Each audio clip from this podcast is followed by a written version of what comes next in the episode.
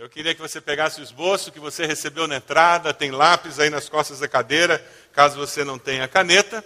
E também eu pedi que você abra sua Bíblia lá em Atos, capítulo 16. Hoje é posse de ministro de adoração e artes. Eu tentei achar um texto que falasse de louvor, de adoração. E nós vamos hoje para uma cadeia, onde eles cantaram, adoraram a Deus lá na cadeia. É a minha chance de ter algum sucesso em cantar, em adorar, é se eu for preso, porque daí o povo não tem como escapar de mim. Aí eu vou poder cantar e ninguém vai fugir. Atos 16 fala sobre isso. Por certo, você já ouviu falar da lei de Murphy, né? Já ouviu falar? Quantos aqui conhecem a lei de Murphy? A lei de Murphy é muito simples. Se alguma coisa pode dar errado, dará. É garantido. A máxima de Murphy lembra um princípio que Jesus compartilhou com seus discípulos. Lá em João 16, 33 diz: No mundo tereis aflições, contudo, tenham bom ânimo. Eu venci o mundo. No mundo tereis aflições. Em outras palavras, vocês podem contar que vai ter encrenca na sua vida. Vira para a pessoa do lado e diz: Te prepara. Abre o olho. Se não veio, virá. Se veio, você já sabe que vem.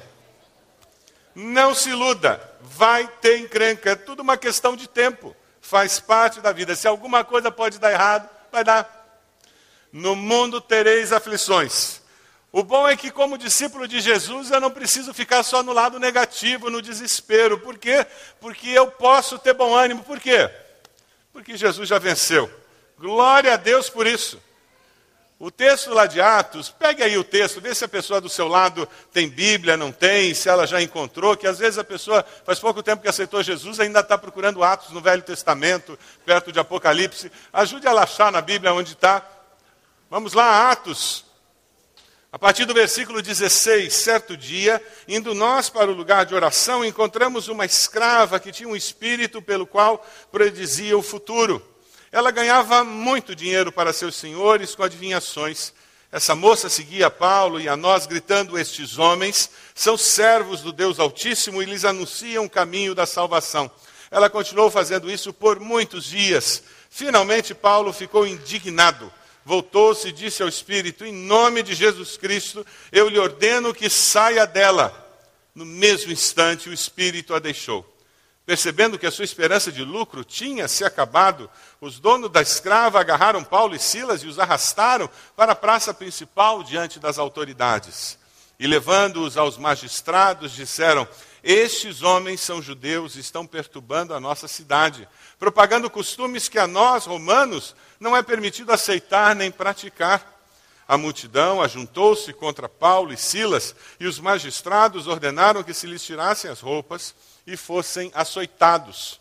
Nós sabemos pelas Escrituras que Paulo foi açoitado três vezes. Lá em 2 Coríntios 11, 25, o registro diz: três vezes fui golpeado com varas, diz o apóstolo Paulo, uma vez apedrejado, três vezes sofri naufrágio. Ele fala de três açoites, três momentos em que foi açoitado, mas este é o único registro nas Escrituras que nós temos dele ser açoitado. Os outros nós não sabemos quando foi e onde foi. No versículo 23, o texto continua falando: depois de serem severamente açoitados, foram lançados na prisão. O carcereiro recebeu instrução para vigiá-los com cuidado. Tendo recebido tais ordens, ele os lançou no cárcere interior e lhes prendeu os pés no tronco. Eu queria falar sobre um tipo de louvor, de adoração que liberta e que cura, mesmo aqueles que estão sendo maltratados, como Paulo, como o seu companheiro. Eles foram injustamente acusados, maltratados fisicamente. Como é que você reage quando alguém acusa você injustamente? Como é que você reage quando é caluniado?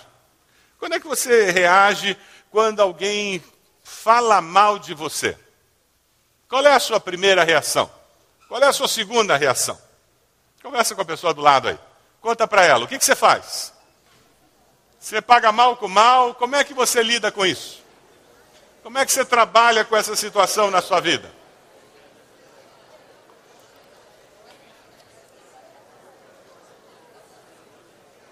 Falam mal de mim, eu falo mal por trás também.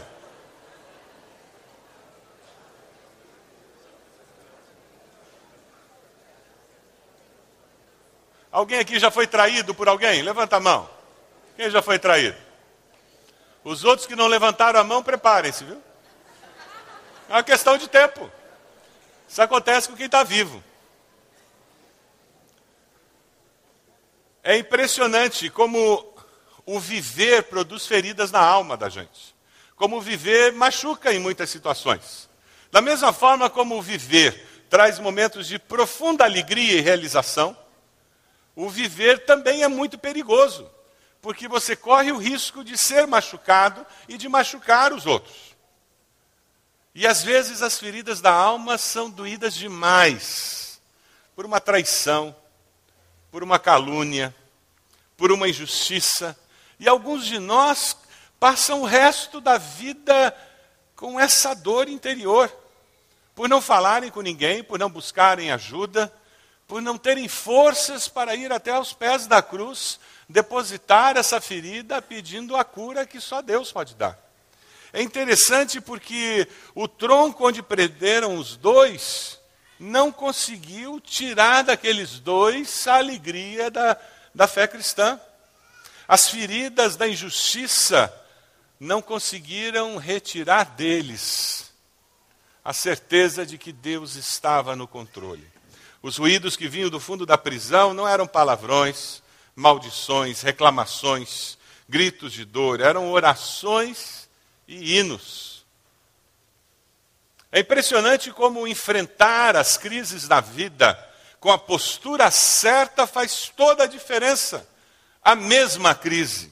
Tertuliano, um dos pais da igreja, diz que as pernas não sentem nada do tronco quando o coração está no céu.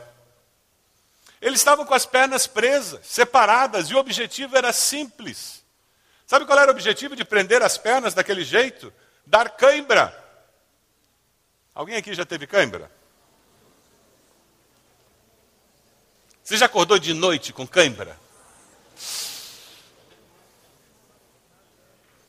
Agora você imagina você com cãibra sem conseguir mexer a perna.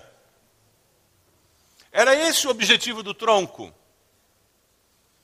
E eles com as costas dilaceradas por causa dos açoites, sangrando, feridas abertas, as pernas presas àquele tronco para que desse cãibra, ainda conseguiam cantar e fazer orações. Ele consegue cantar hinos numa cela escura à meia-noite. Ninguém consegue tirar do cristão a presença de Deus, mesmo que tirem tudo mais da presença dele. Amém?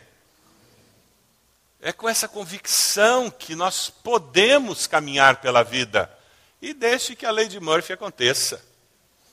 Não interessa o que aconteça na minha vida, eu sei em quem tenho crido. Eu tenho liberdade mesmo que esteja na cadeia, eu tenho luz na minha vida mesmo que seja meia-noite. Eu tenho tranquilidade, mesmo que o mundo esteja desmoronando ao meu redor. Eu tenho paz, mesmo no meio da tempestade.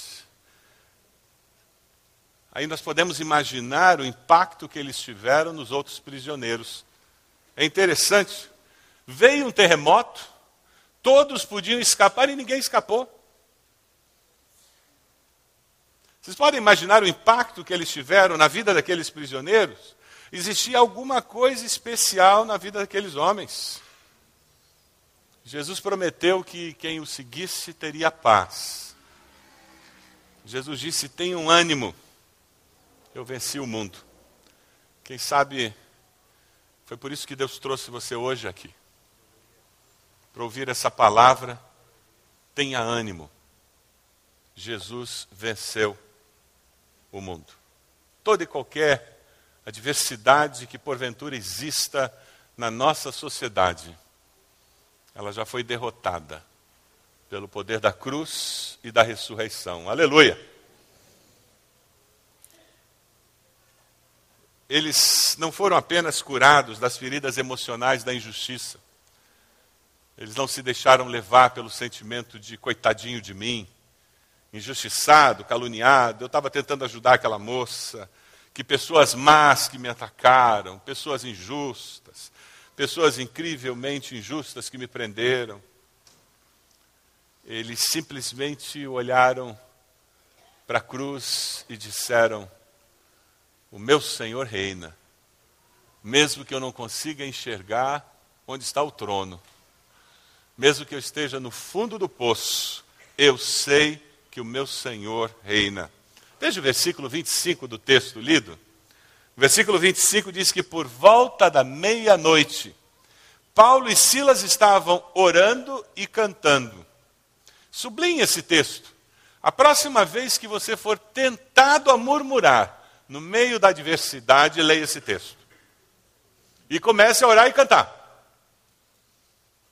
Bata no rosto e diga: toma vergonha na cara. Muda de atitude. Brigue com você mesmo. Dobre o joelho e diga: Senhor, muda a minha atitude. Eu não estou nem com o pé preso. Senhor, eu não fui açoitado. Senhor, eu estou sofrendo. Mas eu quero descobrir essa liberdade que Paulo e Silas encontraram. Essa libertação de me sentir coitadinho de mim. Nós escolhemos se os outros vão determinar como nós vivemos. Ninguém decide como eu ou você vamos viver a nossa vida. Quem decide como eu ou você vamos viver as nossas vidas, sou eu e você.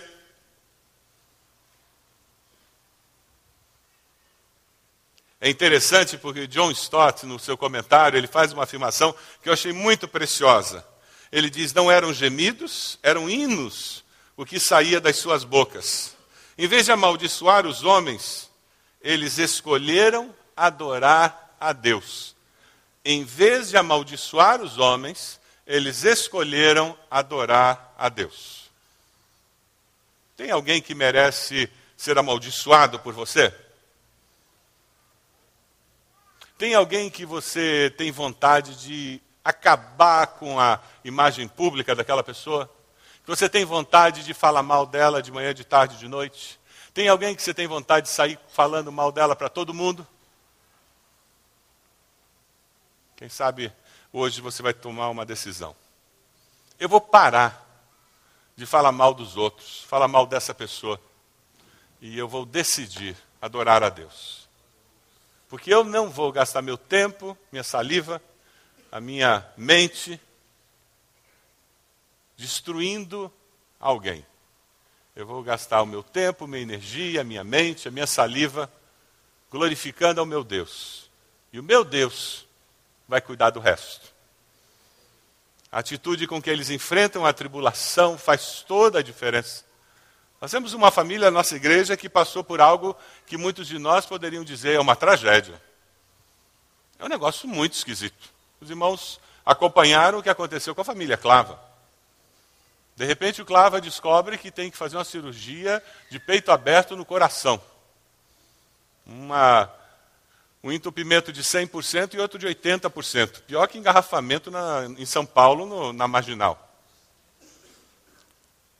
A esposa viajando numa viagem missionária, ela retorna lá do norte de Minas, da viagem missionária, para fazer a cirurgia. Ele no hospital, ali, no Marcelino Champagnat, ela estaciona o carro, vai atravessar a rua, o que, que acontece? Atropelada, quebra a bacia. Ele esperando a cirurgia, a família com medo de dar notícia e ele piorar, porque afinal de contas ele está todo entupido. Os dois na UTI, na mesma UTI do Marcelino Champagnat, depois os dois, um do lado do outro no quarto. Eu brinquei com eles perguntando: não tem cama de casal aqui? Afinal de contas, vai ficar mais barato, né? Eu e minha esposa estávamos conversando com eles, a atitude daquele casal, que testemunho para as enfermeiras, para os médicos, a maneira como eles conseguiram ver toda aquela aprovação. Vocês podem imaginar a aprovação que foi? Quem sabe você está passando por uma grande provação na sua vida. A mensagem dessa manhã é: peça a Deus a atitude certa, para que você veja as circunstâncias como Deus deseja que você veja. E você sairá mais do que vencedor por meio de Cristo Jesus. Veja o versículo 26. Veio um terremoto. É interessante porque Deus resolveu intervir naquela situação da prisão dessa forma. Nem todos os cristãos que foram presos teve terremoto. Mas daquela situação, Deus interviu com um terremoto. Um terremoto tão violento que os alicerces da prisão foram abalados imediatamente, todas as portas se abriram e as correntes de todos se soltaram. Interessante, as correntes de todo todos que estavam ali. É interessante porque quando Pedro foi liberto, lembra? Não foi todo mundo que foi liberto. O anjo foi até lá, sacudiu Pedro e disse: Pedro, levanta. Pluft. Soltaram a, as correntes e o resto dos presos ficaram presos. E só ele escapou. Tem uma lição importantíssima aqui. Deus não se repete. Deus não é controlado pelas nossas orações. Deus não entra na nossa caixinha. É ilusão do ser humano achar que Deus ele entra no nosso manual de um, dois e três, pimba, funciona. Isso é coisa de pagão. Que ele faz determinadas ações, controla o divino, o divino está amarrado e tem que agir. Isso é coisa de pagão. O mover de Deus nunca é igual. E é interessante porque Deus sempre age no coração antes de agir visivelmente. Deus se move nas circunstâncias. Você consegue lembrar alguma situação na sua vida em que houve uma intervenção divina, claramente identificável? Consegue lembrar? Numa enfermidade, numa questão de emprego, numa resposta de oração, uma dificuldade com o filho, uma dificuldade com seus pais. Você consegue lembrar alguma situação específica na sua vida em que você diz aquilo ali foi a mão de Deus? Consegue lembrar? Lembra de uma? Uma, claramente? Conta para a pessoa do lado aí. Abençoa essa pessoa do lado com essa situação específica, rapidinho. Abençoa essa pessoa. Conta rapidinho. Como é importante nos lembrarmos dessas histórias, contarmos essas histórias, contarmos para os nossos filhos, nossos netos. Isso aquece nosso coração, isso abençoa as pessoas.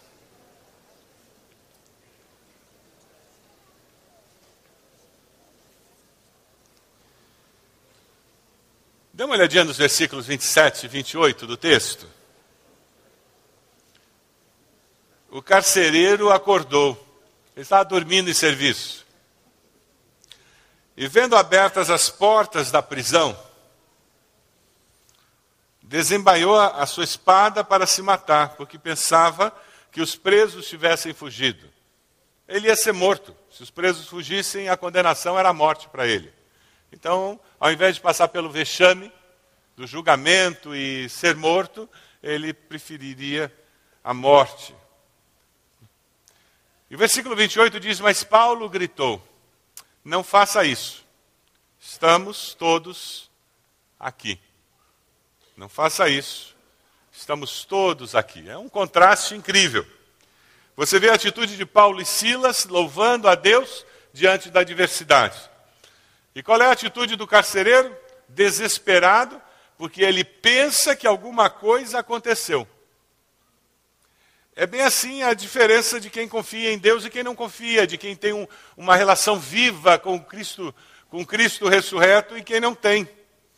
Muitos de vocês têm ouvido falar do pastor Youssef, lá no Irã. Quando ele escolheu ser cristão no Irã, ele sabia que ele podia ser colocado numa cova de leões. Ele sendo jogado numa cova de leões, como Daniel, ele sabia que Deus podia tapar a boca do leão, ou ele podia ser comido pelos leões.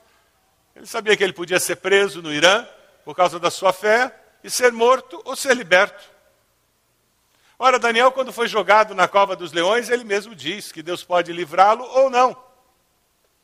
Quantos cristãos viraram comida de leão em Roma?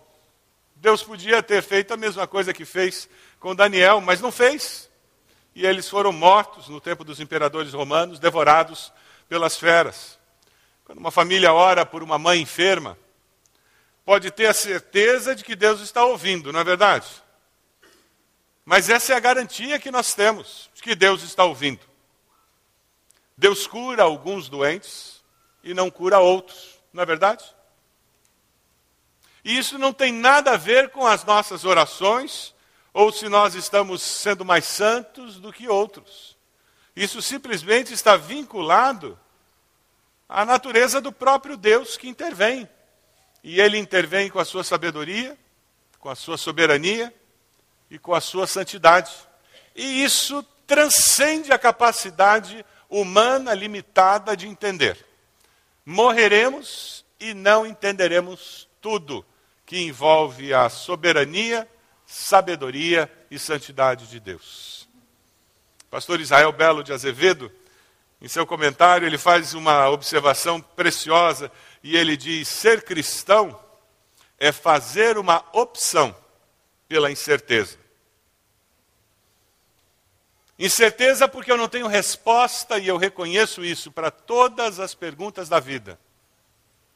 Isso nos ajuda a avaliar se cremos mesmo em Deus ou se cremos apenas nas coisas que esperamos que Ele faça. Essa é diferença entre uma cosmovisão pagã ou cristã da vida. De novo, o pagão manipula a divindade. O cristão se submete à soberania do divino. O pagão, ele cria ritos para controlar o mover sobrenatural daquele que transcende a realidade humana. O cristão reconhece que jamais compreenderá completamente por causa da sua limitação, mas confia porque ele sabe que Deus é amor, ele sabe que Deus pode todas as coisas e ele sabe que Deus é confiável. Ser cristão é fazer uma opção pela incerteza com a certeza de que Deus sabe e sempre, sempre, em todo o tempo, fará o melhor por mim. Você vive com essa segurança?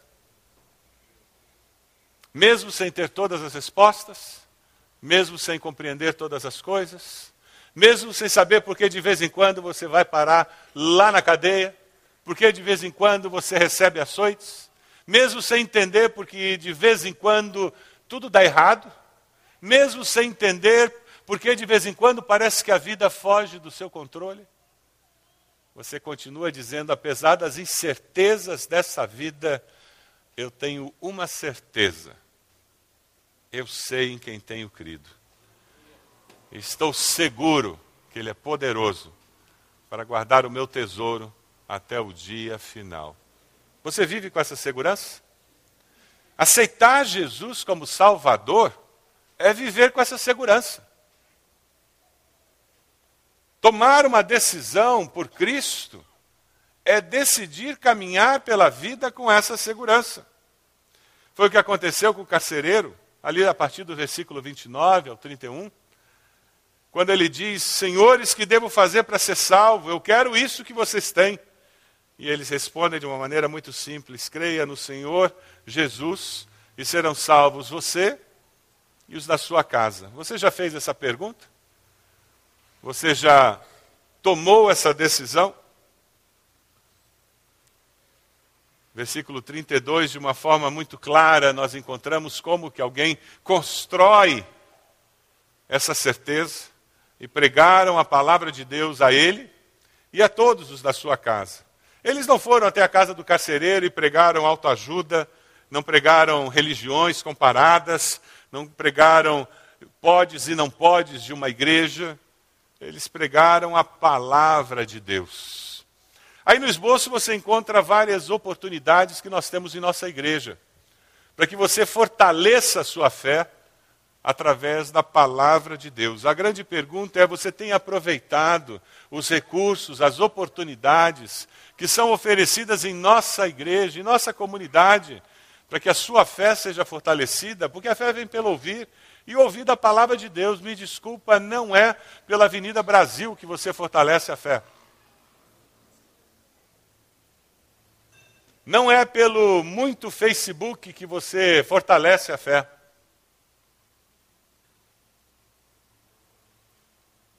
Pela palavra de Deus que a sua fé será fortalecida. São oportunidades simples como você se envolver na IBD, pequenos grupos, no CFI, no Centro de Formação Integral, você participar de classes onde a palavra é ensinada, princípios bíblicos são compartilhados. É verdade, você vai ter que separar tempo para fazer isso. Uhum. Talvez trabalhar menos, talvez ter menos lazer. É verdade. Existe a necessidade de uma priorização para que o que é prioritário se transforme prioridade na sua agenda. Tempo diário com Deus, ouvir sermões enquanto você caminha, enquanto você corre, enquanto vai na academia, enquanto você anda de carro, livros cristãos, mensagens em DVD, tantas, tantos outros recursos que existem. Somos uma geração privilegiada, com muitos recursos à nossa disposição. Veja os versículos 33, 34. Naquela mesma hora da noite, o carcereiro lavou as feridas deles. Em seguida, ele e todos os seus foram batizados. Então os levou para sua casa, serviu-lhes uma refeição, e com todos os de sua casa alegrou-se muito por haver crido em Deus. Crisóstomos, um dos pais da igreja, ele tem uma frase que é conhecida, famosa. Ele diz: Ele lavou e foi lavado. Ele, o carcereiro, lavou as feridas e ele mesmo. Ele lavou e foi lavado. Ele, o carcereiro, lavou as feridas e ele mesmo foi lavado dos seus pecados. Que coisa linda! Ele confirmou a sua salvação através de atos concretos. Cristianismo é muito mais do que uma filosofia, é muito mais do que um amontoado de ideias bonitas, de frases interessantes. Cristianismo é vida. Se manifesta num jeito novo de ser. Alexander MacLaren, um escritor escocês, de dois séculos atrás, ele conta a história de como ele venceu o temor na sua infância. Na sua adolescência, ele começou a trabalhar em Glasgow, alguns quilômetros da vila em que ele vivia. E toda vez que. E quando ele foi trabalhar nessa vila, ele sabia que no sábado, passava a semana na vila, e sabia que no sábado ele voltaria para casa à noite. Tinha um desfiladeiro no meio do caminho entre a vila e a sua casa. E aquele desfiladeiro era conhecido como um lugar onde existiam espíritos maus. E ele disse que a primeira semana de trabalho foi um tormento para ele, porque ele passou a semana toda pensando que sábado à noite ele teria que passar pelo desfiladeiro e já seria noite, estaria escuro. Ele, um adolescente, ele passou a semana tendo dificuldade de dormir, só de pensar que sábado à noite ele passaria por aquele lugar onde todos diziam que tinha o espírito mal. Chegou o sábado pela manhã, ele trabalhou, e quando chegou o sábado à noite, ele colocou os seus pertences nas costas e foi caminhando. E o coração parecia que ia sair pela boca quando ele chegou na beirada daquele desfiladeiro, escuro e ele sabia que teria que passar por ali. Quando de repente ele escutou uma voz que dizia: Alex, é seu pai. Eu vim para atravessar o desfiladeiro com você. E ele escreve dizendo: Durante toda a minha vida, eu jamais esquecerei a coragem e a força que eu senti naquele momento, quando eu ouvi a voz do meu pai dizendo: Alex, eu vim para passar o desfiladeiro com você. O pai, sabendo que o filho provavelmente sentiria medo por causa das histórias que se contava na vila, e sabendo que provavelmente naquela hora o filho estaria chegando, ele se adiantou, foi até a beira do desfiladeiro para esperar o filho. Esse texto nos lembra de um outro texto muito conhecido. O Senhor é o meu pastor e nada me faltará. Ele me faz descansar em pastos verdes, me leva a águas tranquilas. O Senhor me dá novas forças e me guia no caminho certo, que Ele mesmo me prometeu. Ainda que eu ande por um vale escuro como a morte, eu não terei medo de nada, pois tu estás comigo. Tu me proteges e me diriges. Quais são os desfiladeiros, os bosques de preocupação pelos quais você tem que passar? Qual é o vale da ameaça, da morte, da ansiedade mortífera pelo qual você tem que passar? O Salmo 23 nos garante que nós vamos ouvir aquela voz dizendo: Maria, Paulo, José, Marta, é seu pai, o Pai Celeste. Eu vim aqui para atravessar com você, porque eu sabia que você ia ficar cheio de medo. Eu sabia que você ia ter muito receio de tomar essa decisão. Eu sabia que você ia precisar de alguém que o tomasse pela mão, que a tomasse pela mão, para passar por esse momento de crise e de dificuldade. Você tem vivido essa experiência de passar pelos momentos de dificuldade da vida com a segurança de que o Senhor é o meu pastor e que ele caminha comigo até pelo vale da sombra da morte. Aceitar a Jesus, nascer de novo, é caminhar e caminhar nessa vida de mãos dadas com o Pai Celeste. Por isso que aqueles dois missionários conseguiram adorar a Deus mesmo numa prisão, com as pernas cheias de cãibra, com as costas dilaceradas. Por isso que eles deram os sinais de alguém que nasceu de novo. Liberdade na provação Paulo e Silas estavam orando e cantando hinos a Deus, enquanto os outros presos ouviam. Você vive assim? No meio da provação, louvando a Deus ou murmurando? Quem sabe o desafio de Deus para você hoje é esse. Deus, a partir de hoje, murmuração no meio da provação não faz parte da minha vida. Eu vou adorar a Deus. Eu vou louvar a Deus. Sinal de que, eu, aqueles homens nasceram de novo, sinal que aquele carcereiro nasceu de novo, sinal de que você nasceu de novo. Aquele carcereiro lavou as feridas daqueles missionários. Você serve para servir? Quem não serve para servir, não serve para, ser seguidor de Jesus. Você está disposto a lavar as feridas do próximo, servir ao próximo? Ele leva aqueles dois para casa e eles têm uma experiência comunitária. A fé cristã é uma fé comunitária. Ela é vivida em comunidade, não sozinho. Você tem vivido em comunidade com a família de Deus, correndo riscos, sendo abençoados com relacionamentos profundos, significativos. Ele serve-lhes uma refeição com generosidade. Liberalidade é característica de quem caminha com Deus. Você é uma pessoa generosa, bondosa, liberal. Você reparte o que tem com os outros. Eles foram batizados. Em seguida, eles sabiam o que Jesus tinha falado sobre crer e ser batizado.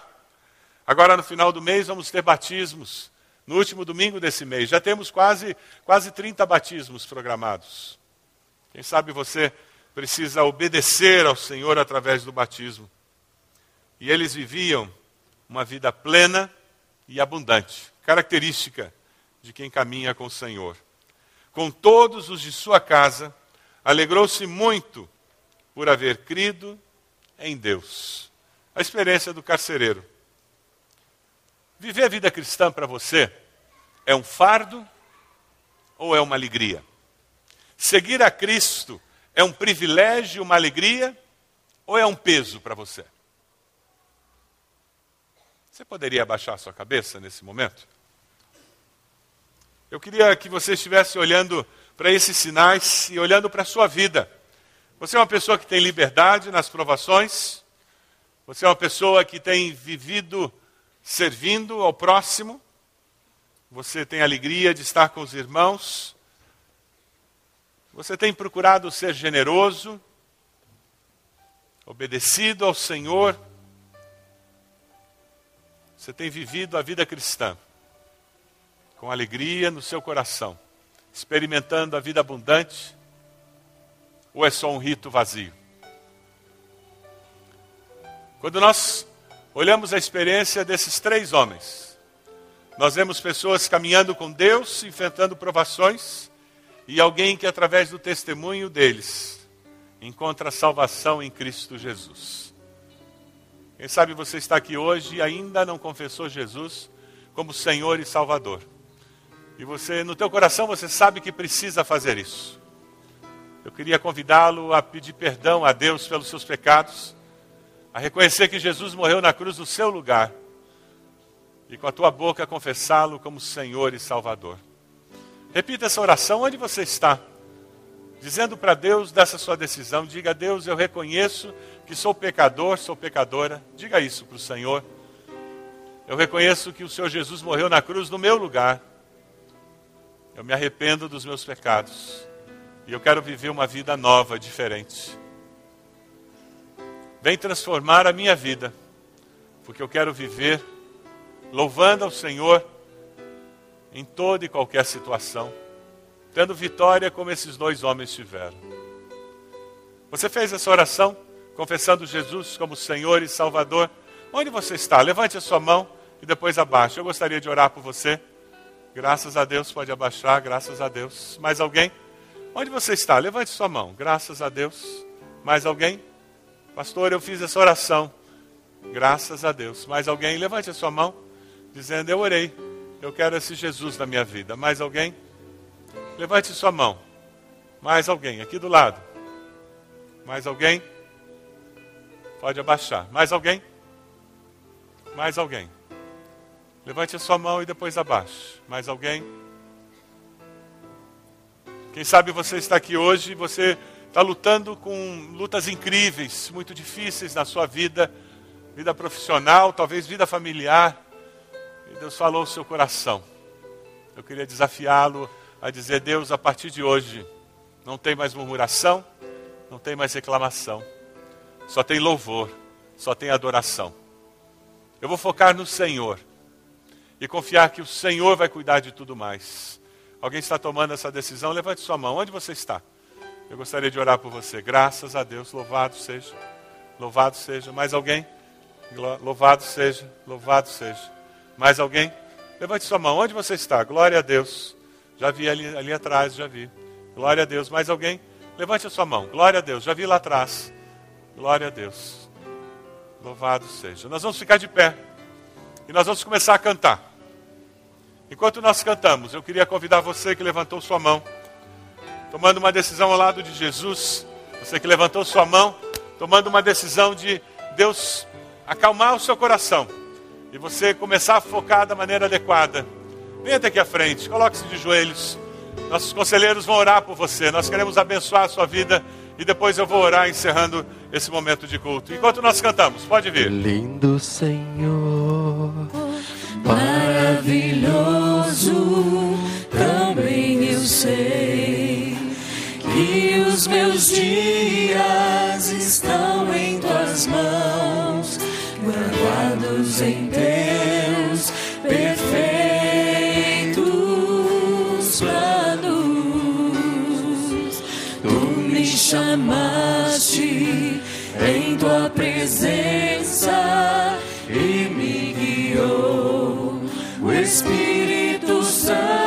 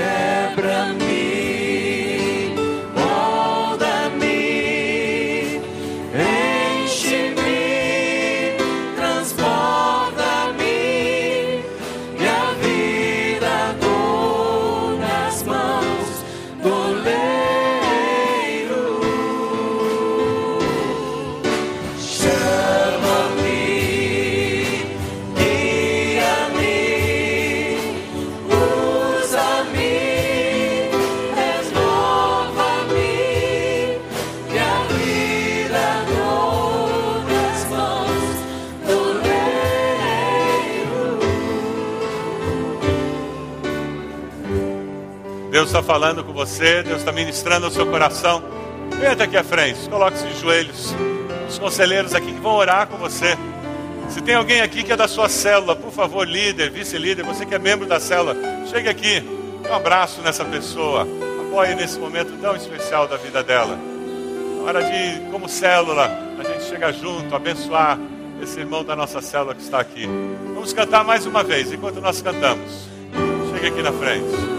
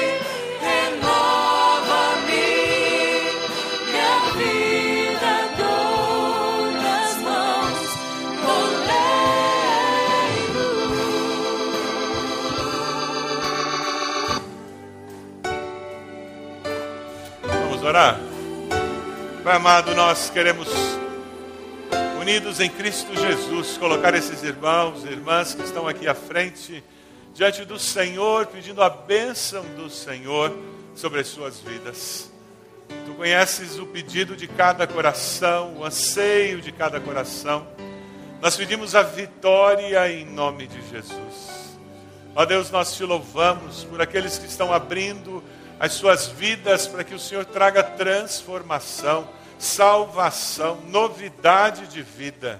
Ó Deus, confirma com teu Espírito Santo esse novo tempo na sua existência e que nós, como igreja, possamos abençoá-los, Senhor, ajudá-los a crescer como família de Deus, possamos ajudá-los a conhecer cada dia mais o nosso Pai Celeste. Ó Deus, abençoa-nos, que ao irmos para os nossos lares, possamos ir com a segurança do Teu amor, com a segurança do Teu cuidado, com a segurança da graça do Senhor Jesus, com a certeza das consolações do Teu Santo Espírito. Nós oramos no nome de Jesus. Amém, Senhor. Você que aceitou Jesus, que gostaria de um aconselhamento, por favor, se encaminhe com o pastor Falcão aqui para a nossa sala de aconselhamento. Gostaríamos de conversar um pouco mais com você. A congregação pode se assentar, nós já estaremos encerrando o nosso culto.